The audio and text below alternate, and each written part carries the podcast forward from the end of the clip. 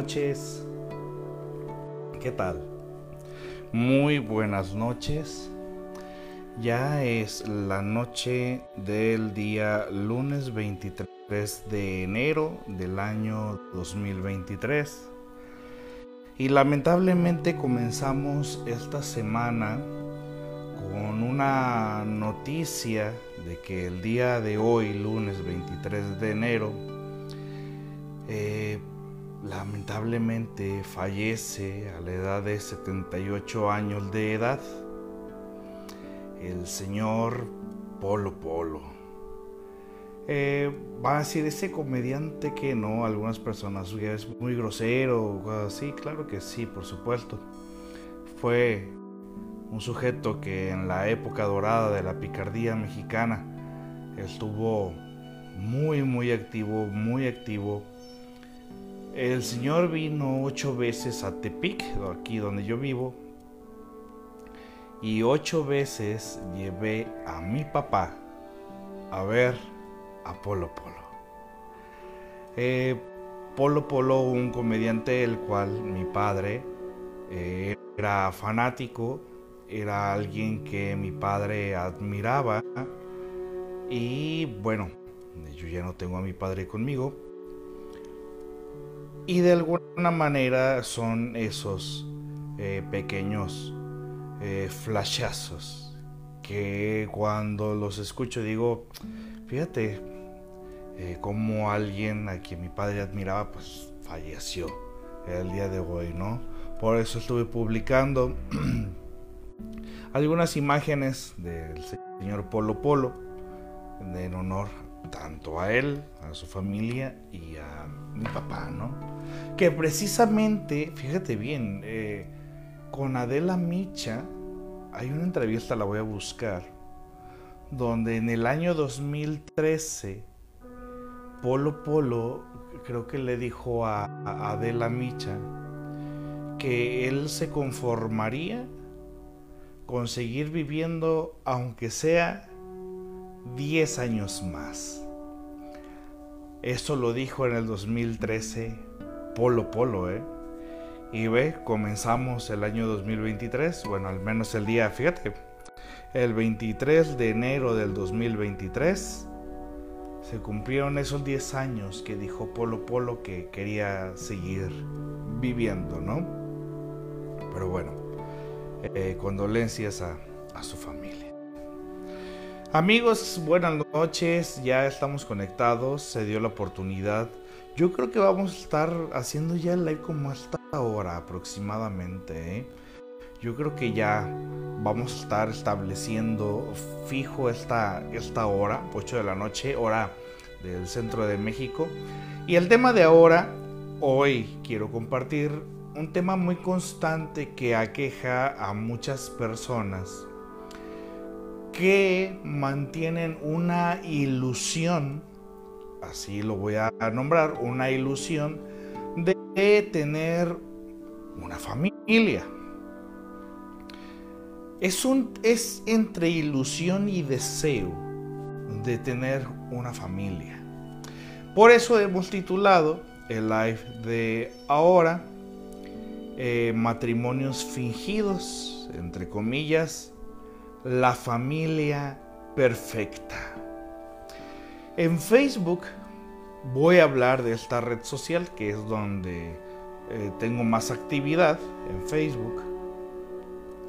Nosotros vemos obviamente una gran cantidad, una gran cantidad de eh, personas que publican parte de su vida y entre ello nos dejamos llevar pues por las apariencias, lo que estamos viendo de primera instancia.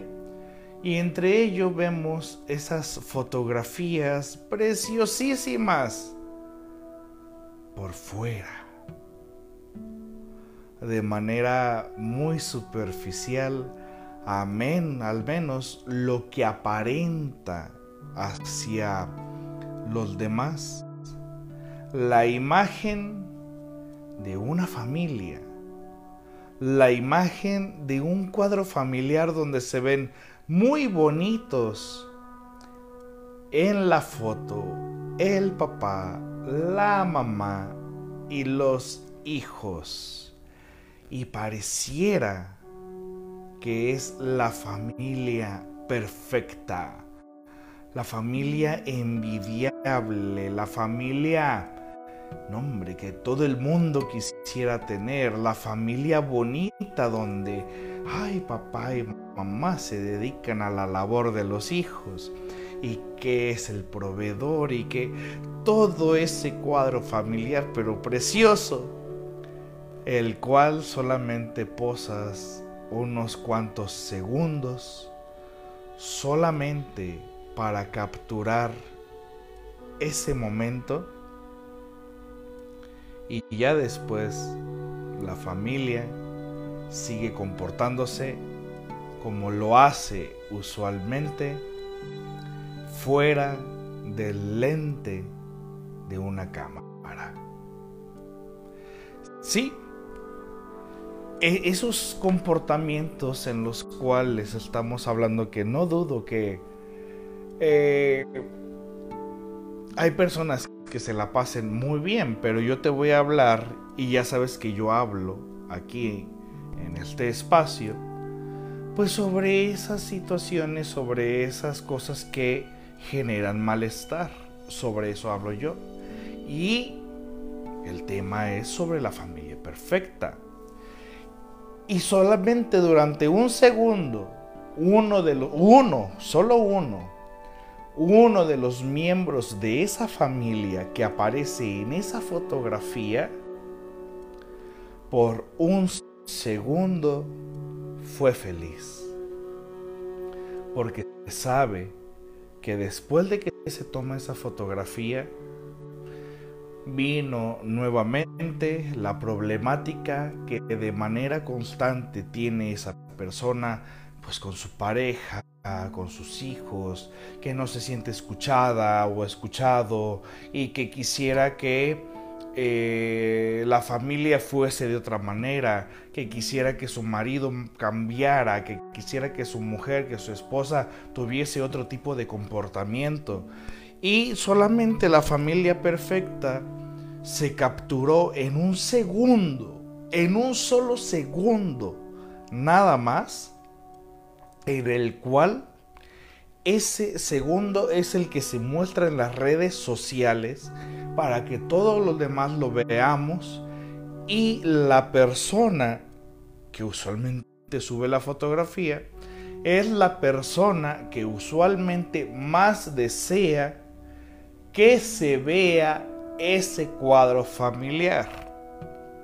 Porque aquel sujeto que no está para nada interesado en que el cuadro familiar se vea así de, perfecto, donde sale papá y mamá y los hijos, ese sujeto ni siquiera le interesa subir fotografías a las redes sociales de la familia, ¿eh? Para nada.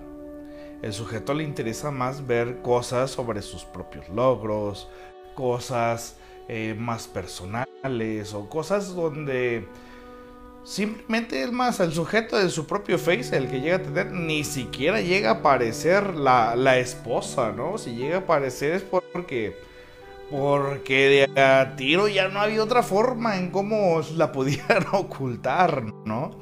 De esa manera. Y es que, ¿existen las familias fingidas? Por supuesto que sí.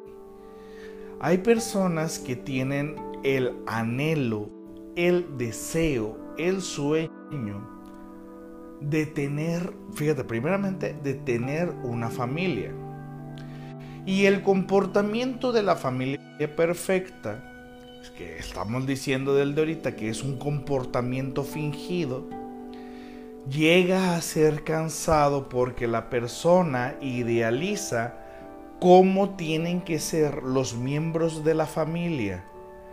Y esa persona intenta exponer y llevar, digamos, a cabo la tarea de que si llegan a salir, que si llegan a ir hasta comer, que si llegan a ir a cenar, o a algún lado, alguna fiesta, algún convivio, esa persona, la que está más obsesionada con que se presente el cuadro familiar, pues cuando salen a algún lado es la persona más estresada porque dentro de sus objetivos es que en sociedad también se vea esa familia perfecta, entre comillas, que la persona quiere mostrar ante sociedad, pero que él o ella es la única interesada en mostrar esa imagen. Por, lo tanto, aunque le gusta salir y mostrar a su familia, no deja de ser una tarea que genera un gran desgaste físico y mental. El seguir aparentando una familia perfecta, donde todos los miembros de la familia se llevan extraordinario, donde eh, la mamá pueda presumir, no hombre, a su hijo, que eh, el hijo es el más consentido de todos y que obviamente ese hijo es es el que le va mejor en la escuela y le ayuda a cuidar a su hermanito, a su hermanita y que le pone el ejemplo y que todavía quiere mostrar que tiene un esposo que tiene todavía un empleo perfecto, que le va bastante bien y que llega súper amoroso a la casa y que se preocupa por todos. Cuando sabemos que una vez que se cierra la puerta, adentro en casa de perfecto no hay absolutamente nada. Pero en sociedad sí. En la gran mayoría de las ocasiones, en la gran mayoría de las ocasiones, es la mujer quien se obsesiona con el tema de tener a la familia perfecta. Pero ¿qué crees? Casi te puedo asegurar que esa mujer casi todos los días le pasa por el pensamiento la forma o el momento de ya por fin divorciarse de ese sujeto ya está harta, ya está cansada, ya está enfadada, desgastada. Ya la persona ya se cansó. Y se cansó de seguir idealizando, pero no deja de idealizar. Y sigue comentando.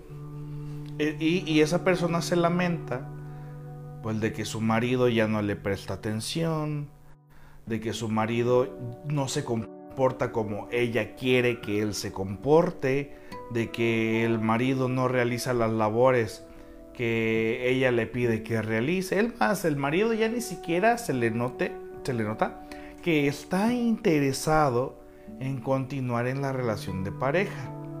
Fíjate bien, continuar como relación de pareja.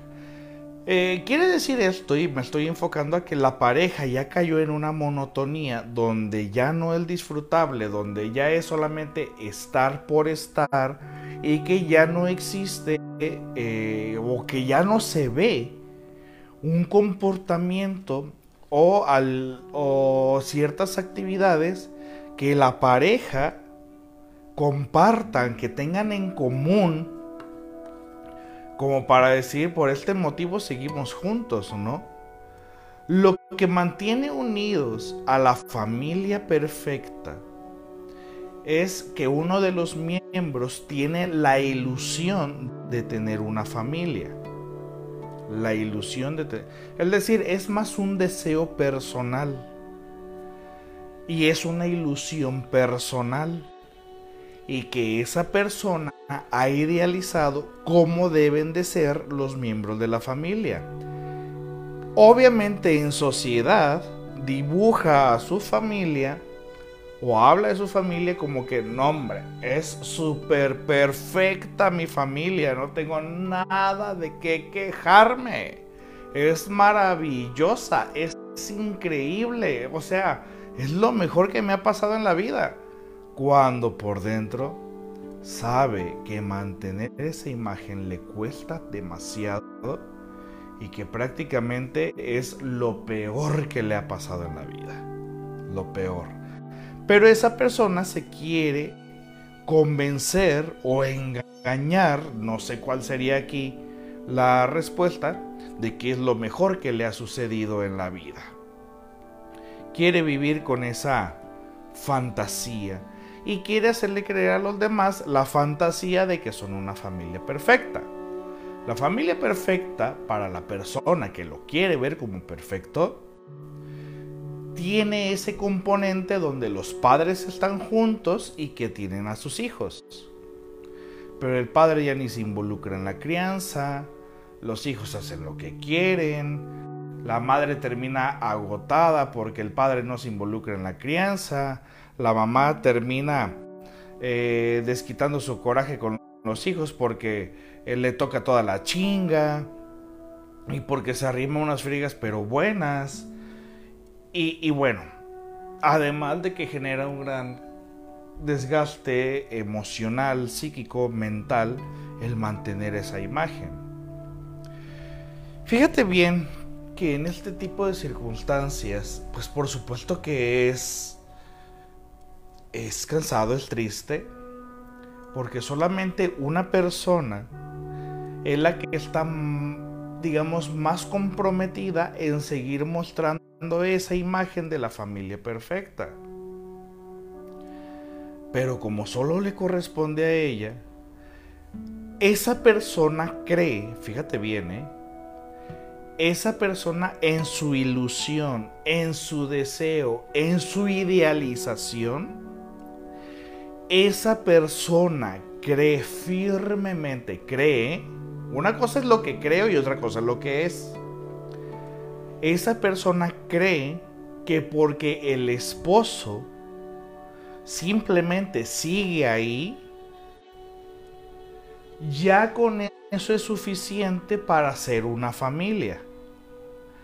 Pero llega el esposo y lejos de colaborar y lejos de de mantener, no sé, esa sensación de familia, amor, eh, hogar, pues eso es un, es un sujeto con el que terminas batallando, ¿no? Es un sujeto que ya no se hace cargo de nada, él cumple simplemente con aportar dinero, el dinero sustituye todos sus afectos, eh, de hecho no, no, quiere ni siquiera tener contacto con los hijos porque no, eso le toca a la mujer, va, va a pensar este sujeto. Y bueno, termina existiendo, no sé, violencia, violencia psicológica, verbal, física, sexual, eh, económica, de todos tipos de violencias. Y la persona, la esposa, que por, como tiene ese deseo, ese deseo y esa ilusión, de tener una familia, bueno, pues sigue aferrada y termina siendo el clásico ejemplo de la mujer, de la esposa, de la madre que sacrifica su felicidad por la felicidad de sus hijos, para que sus hijos tengan a su papá, tengan ahí a su papá. Pero el papá pues ni los pela, ¿no? De hecho llega a ver hijos que le llegan a decir hasta la mamá, mamá, ya divórciate. ¿Qué haces aquí? Mi papá solamente genera este, un mal ambiente desgastante. Pero la mamá, no, no, no, no. Es que yo estoy aquí con él por ustedes. Pero los hijos son los primeros a decir, mamá, yo ni lo topo este sujeto, o sea, vamos a la chingada que ya está sufriendo.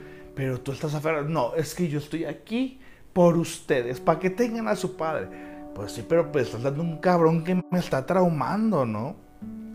Me estás dando un sujeto que está traumando la vida de los niños, pero tú estás más obsesionada con que tenga la familia.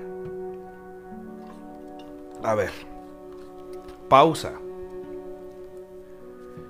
¿Quién es la persona que desea que los niños tengan a papá y a mamá? Si a veces hasta los mismos hijos te dicen, ma, ya deja a mi papá, y el continuar ahí y decir todavía que es por los hijos, ah, entonces ya es una obsesión de la mamá. La mamá es la que va a sufrir realmente si ella deja de ver el contacto entre papá y sus hijos. Ella es la que va a sufrir. Pero se refugia en decir que son los hijos los que van a sufrir si los hijos no tienen a su papá. Pero es ella la que está sufriendo.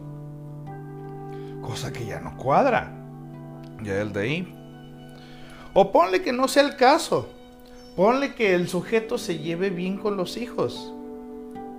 Pero ya contigo se lleva fatal. Ya contigo ya no hay relación. Es más, ya contigo, ya, ya, ya, contigo, eh, el sujeto se porta grosero, el sujeto se porta muy altanero, muy, es más, hasta violento. Pero la persona, la esposa aquí en este caso, ¿qué es lo que está viendo? Está proyectando una imagen del pasado donde cree que tiene que sacrificarse, tiene que sentir dolor, porque en alguna ocasión esa persona estuvo en la posición de sus hijos donde los hijos no tenían un papá. Entonces la persona asume, porque al remontarse a aquella etapa de la infancia o adolescencia donde faltó papá, que puede ser multifactorial, ¿eh? Ahorita te voy a decir por qué. Puede ser una de las siguientes variantes, no solamente una. Una, Puede ser o porque en la etapa de la infancia a mí me faltó papá. Y me comienzo a proyectar en mis hijos de que como yo crecí sin padre, yo no quiero que ellos crezcan sin su papá. Como yo lo necesité, me imagino que mis hijos también lo van a necesitar. Esa puede ser una.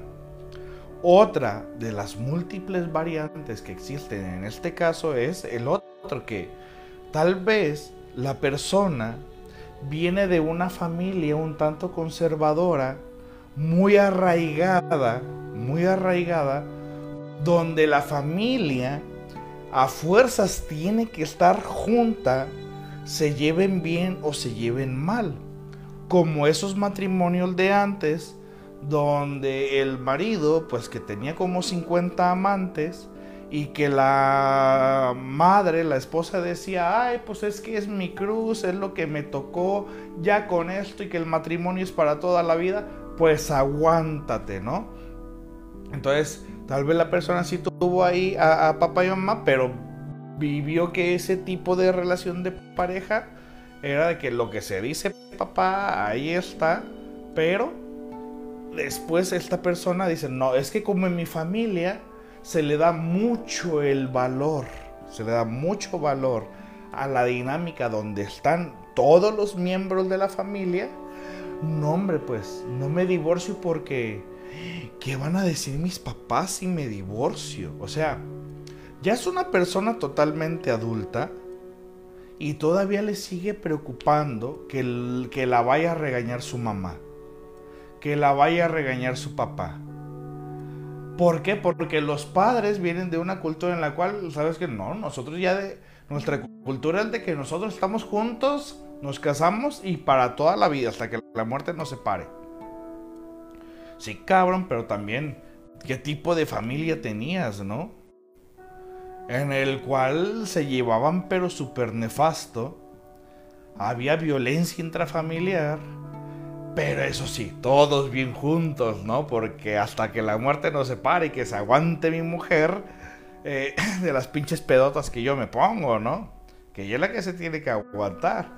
Y ahí se revive esa situación de, pues es que en mi casa me enseñaron que ya una vez que te casas, te juntas con un sujeto, el divorcio no, aquí no aplica, ¿no?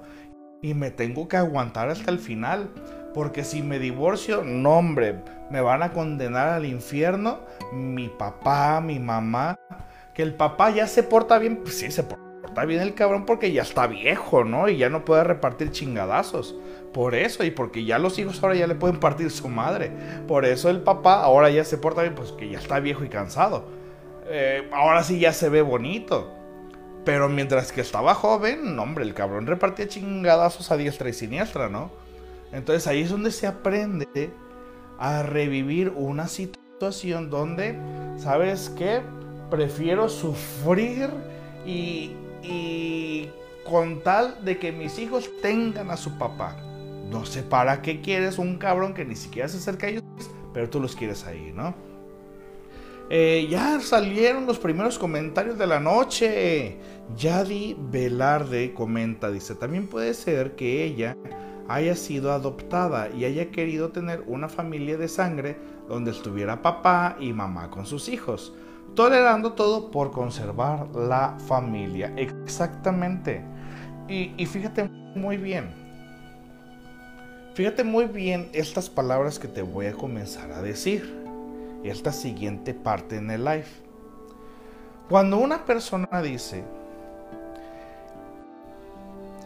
es que yo quería una familia, ah, cabrón, es que yo quería una familia, o sea, ahí es donde te das cuenta que la familia para esa persona se convirtió en un objetivo a alcanzar, en una meta. ¿Vale? No es lo mismo como tú ya llegaste a ese objetivo, como tú ya llegaste a esa meta. No, ya, lo tengo y ahora ya no hay nadie que me lo quite. Ya es mío, ya lo logré, ya lo alcancé por fin. Logré la meta. Y se genera un, un pensamiento ilusorio de que porque ya tengo esta familia, entonces soy feliz. Dicen, como ya tengo la familia, ahora soy feliz, ¿no? Debo de ser feliz. Bueno, esa era tu meta. Cuando tienes a la familia como objetivo, cuando tienes a la familia como meta a alcanzar, no es lo mismo que los que lo siguiente que te voy a decir. No es lo mismo que decir que sabes que yo comencé a salir con tal persona. Nos hicimos novios, nos gustamos, nos enamoramos. Sobre la marcha nos dimos cuenta que nos íbamos llevando mejor. Sobre la marcha fuimos descubriendo que teníamos proyectos en común sobre la marcha ni siquiera pensamos que eh, casarnos era un objetivo, no. Sobre la marcha me di cuenta que con esta persona a mi lado, la cual amo en su totalidad y no le quiero cambiar nada, no le quiero agregar ni quitar nada, me di cuenta que quiero estar con ella para el resto de mi vida. Entonces, el matrimonio aquí es una consecuencia del amor que nos tenemos. Nos casamos porque nos dimos cuenta que había mucho amor y decidimos casarnos o juntarnos, vivir juntos, por ese amor que nos tenemos. El amor es lo que nos une y hace que estemos en constante actualización ambos y buscando la manera de nosotros seguir forjándonos. Pero nos casamos por consecuencia del amor que nos teníamos. Y el amor es lo que hace que nos mantengamos juntos. El amor. Que no es lo mismo que decir yo tengo como meta u objetivo casarme. Y conocí a este pendejo. Y ya una vez que ando con este pendejo, digo, no hombre, no hay ningún otro cabrón con el que me vaya a casar porque a lo mejor nomás este güey me va a proponer matrimonio y si no me caso con este cabrón se me va a ir el pinche barco. No, hombre, pues con este para llegar a la meta. Y ya sobre la marcha ahí veremos si nos amamos o no. Ahí sobre la marcha, ahí sobre la marcha, ahí veremos si nos queremos, ahí veremos si encajamos. Pero, pero aquí el objetivo ya se cumplió. La meta fue casarnos y ya me casé y ya la libré. Ya cumplí. Con quien sepa la chingada con quién cumpliste, pero cumpliste, ¿no? Y aquí, en este momento es, pues ahora como ya cumplí, ya alcancé el objetivo, ahora mantenerlo. Porque si me divorcio, ¿qué va a pensar mi, qué va a pensar mi mamá? Me va a regañar si me divorcio. O ¿te das cuenta? Actúa como niño, actúa como niña de que, ay, pero es que me van a regañar. Van a decir, mira, te lo dije, mira es. Y a veces, a veces, estas personas vienen de familias en las cuales de manera constante te están señalando tus errores, tus equivocaciones y son padres muy autoritarios de que tienes que hacer las cosas como yo te lo digo porque si no eres un pendejo y si te equivocas te estoy aquí como mamá para recordarte que eres un pendejo, que no sabes hacer absolutamente nada. Y son personas que el divorcio, el divorcio, lo asocian, lo ven como un fracaso. ¿Vale? Entre comillas, fracaso. Y yo no quiero ser un fracasado, yo no quiero ser una fracasada. Prefiero mejor que este cabrón me parta la madre, prefiero que este cabrón sea indiferente conmigo, prefiero que este cabrón me pegue hasta el mendigo sida, prefiero que este cabrón me pegue una pinche enfermedad venérea, pero no soy una fracasada. Y así no le doy gusto a mis papás de que me digan que soy una fracasada prefiero que este cabrón me ponga mis chingas que mis papás digan que soy una fracasada. Yo creo que es más severo que mis papás me digan que soy una fracasada que este pendejo me parta la madre todos los días, ¿no? O que hasta me pegue una pinche infección de transmisión sexual. Yo no sé, yo creo que es más severo que mis papás eh, se molesten conmigo por haberme divorciado que este sujeto que, me chinga, ¿no? Que, se enoja un día y al otro también. O que llega al grado de golpearme. O que, eh, o que lo estoy celando porque ya le caché quién sabe cuántas infidelidades. Y que cuando tenemos relaciones sexuales estoy hasta con el miedo de que a lo mejor este güey ya tiene algo en el pito y me lo va a pegar a mí, ¿no? O sea, no, sí, yo creo que es mejor eh, que me dé sida que a que me regañe mi papá porque me divorcié, ¿no? O sea, es mil veces preferible eso. Esta es la lógica en la que se basan a través del miedo, obviamente. Pero aquí muchas, muchas personas dirían, ¿es codependencia a su pareja? No, ni siquiera es codependencia a la pareja, a la pareja ni la aman. A muchas personas yo les he llegado a hacer la pregunta, oye, a ver, a tu pareja, tu esposa, tu esposo, a ver, para empezar, ¿lo amas? Y se quedan pensando. Digo, no. Cuando amas, no lo piensas. Estás segura de que amas a esa persona. Y dices, sí, sí lo amo, sí, sí la amo. Porque con el corazón te hacen la pregunta y el corazón responde de inmediato, ¿no? Y hay personas que cuando hago esa pregunta todavía se quedan pensando, así de... Mm". Y todavía dicen, pues sí lo... Fíjate mi cara, ¿eh? fíjate mi rostro. Y dicen, pues sí lo quiero. ¿Te das cuenta el rostro? ¿Qué te dice ese rostro? ¿Qué, te dice? Pues sí lo quiero. O sea, ya desde ahí el rostro refleja cómo te estás sintiendo por así de horrible te estás sintiendo en esa relación, ¿no?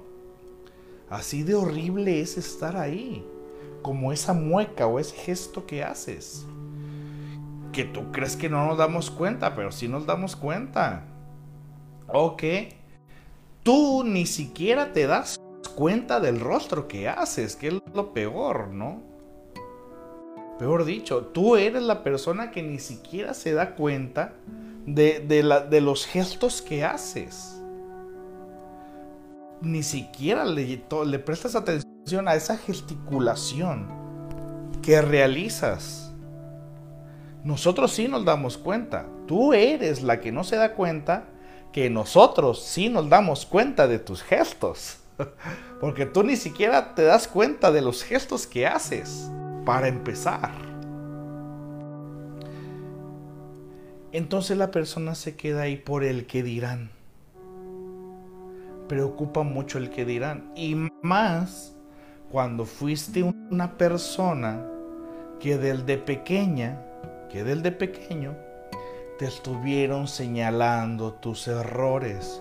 Cuando hubo una mamá severa o cuando hubo un papá severo y que de manera constante estuvieron señalando esos errores. Entonces, cuando la persona, fíjate, y fíjate aquí, la dinámica que se da. Para empezar, muchas de estas personas, y ustedes me van a desmentir en esto, ¿vale? Ustedes me van a desmentir en esto que les voy a decir. Aquí te va el boom.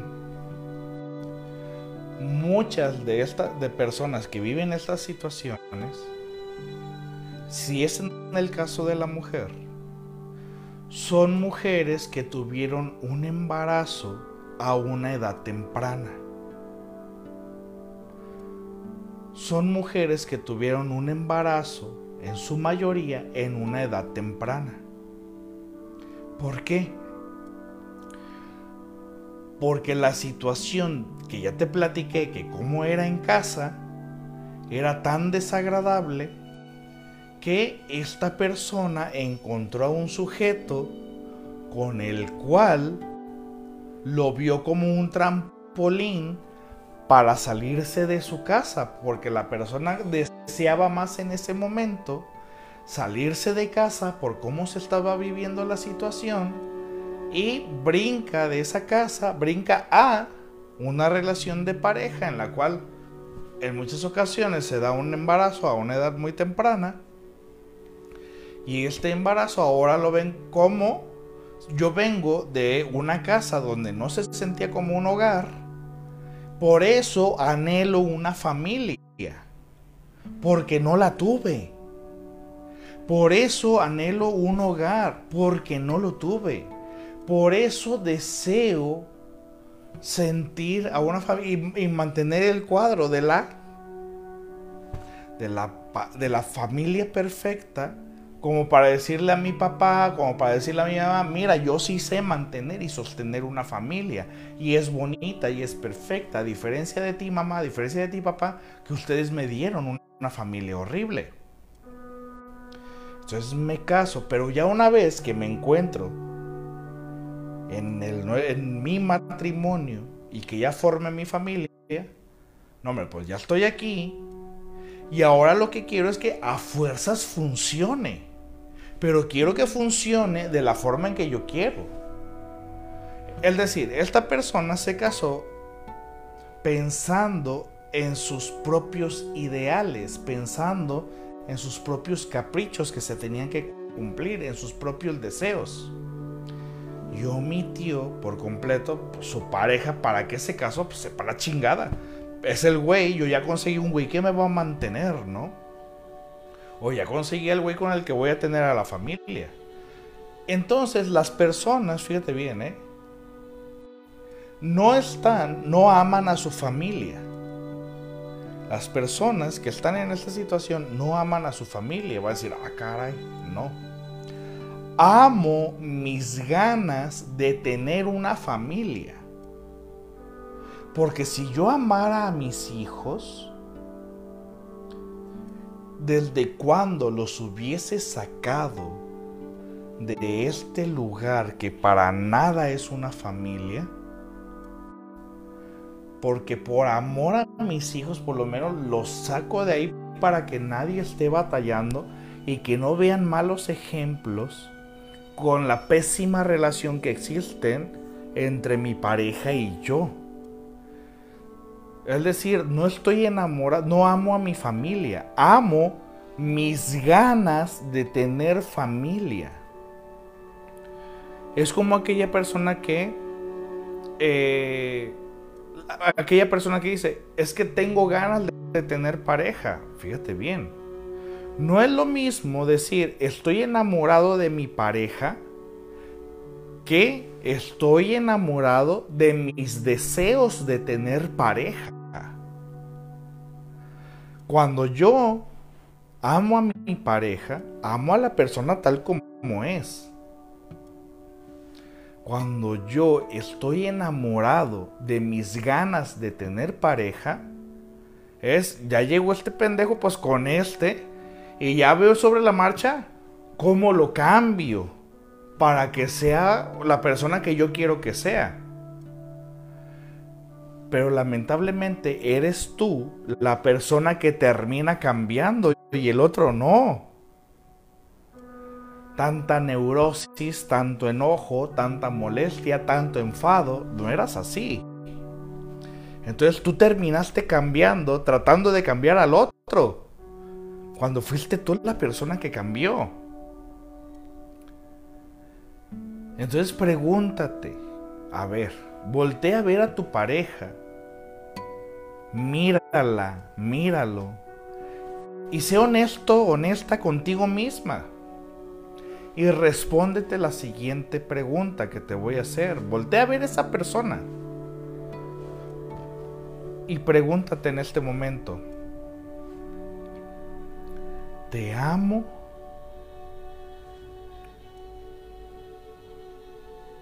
¿O amo la función que te puedo dar en mi vida?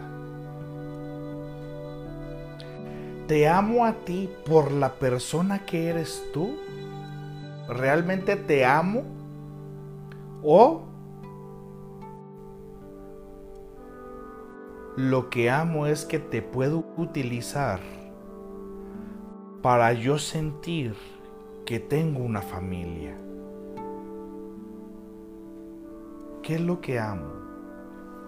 Porque si te amo a ti, te amo a ti, amo tu forma de ser, amo tu forma de hablar, amo la forma en cómo me tratas, amo el tiempo que me dedicas, amo, amo todo de ti, amo la persona que eres, o como la persona que me puso aquí, tu cabello se ve genial.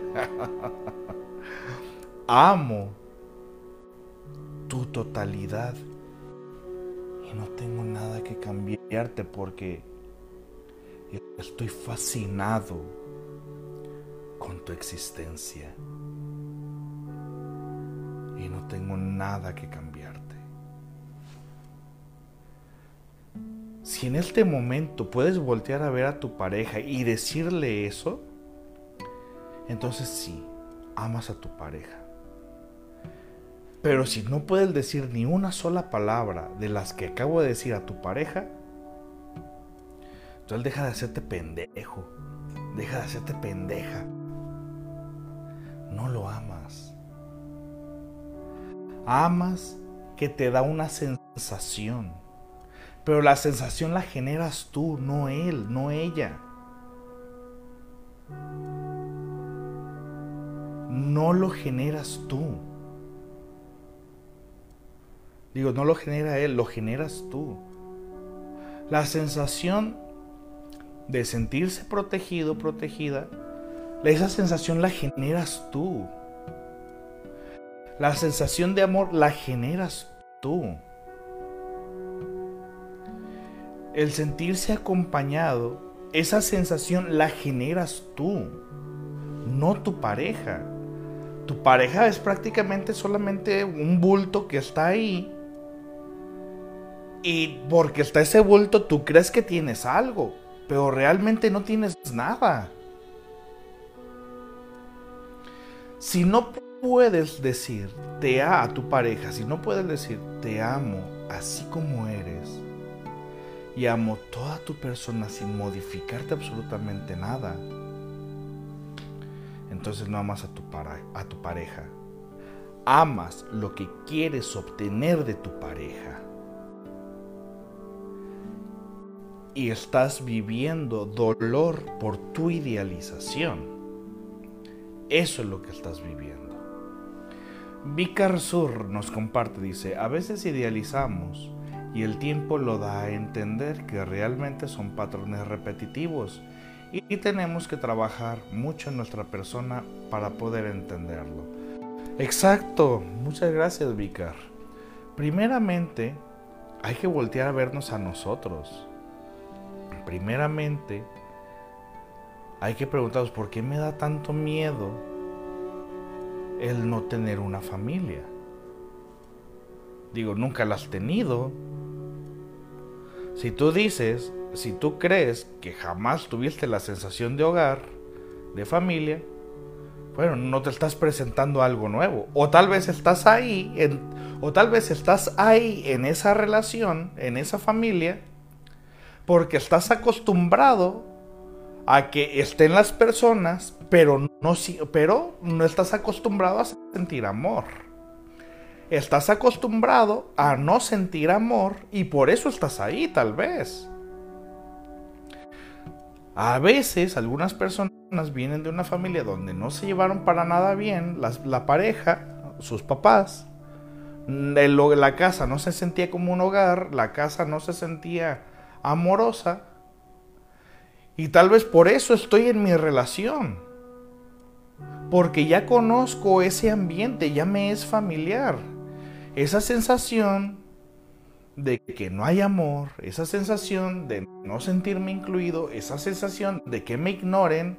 Y tal vez por eso estoy aquí nuevamente, porque ya conozco este ambiente donde soy ignorado, donde soy ignorada, donde tengo que esforzarme porque me vean, donde tengo que esforzarme para sentir amor, donde tengo porque ya conozco la situación desde que era pequeña, desde que era pequeño, ya conozco la sensación y la situación de no ser amado. Y es por eso que estoy en esta relación, porque vuelvo a estar en un punto donde no soy amado. Y con esto le enseño a los hijos que tampoco pueden ser amados. Y les enseño que el amor es no sentir amor es estar con una persona que no los va a querer. Mario Alberto dice, desde mi punto de vista, creo que el tener una familia es una decisión al igual que amar, porque si toma como punto de partida desde un deseo o cubrir una necesidad, es ahí donde ya no funciona. Muchísimas gracias por tu aportación, Mario Alberto, muchísimas gracias. Y bueno, se queda para la reflexión esto, esto que les estoy comentando. Ustedes tienen que ser honestos consigo mismos. Una vida feliz es posible, pero no siempre va a ser de la forma en que tú quieres que sea. Tienes que dejar que algunas cosas se quebren y cuando se quebren te vas a dar cuenta que quebrado funciona mejor. Luis Guillermo Aldana. Ay, no alcance a leerlo. Bueno. Se nos fue el tiempo, se fue bastante rápido. Fíjate nada más como ya llegamos a los 50 minutos de sesión. Qué rápido se fue, ¿verdad? Aquí en un momentito más les voy a dejar el tema de la próxima eh, semana, del próximo lunes. Y bueno, espero que el tema de hoy haya sido de su agrado, pero como siempre les digo, que haya sido de utilidad. Póngalo en práctica consigo mismos, no con los demás. Que pasen ustedes muy buenas noches. Gracias a todos los que comentaron. En un ratito más voy a leer todos los comentarios. Y en unos minutos les estaré dejando el tema de la próxima semana. Que pasen buenas noches.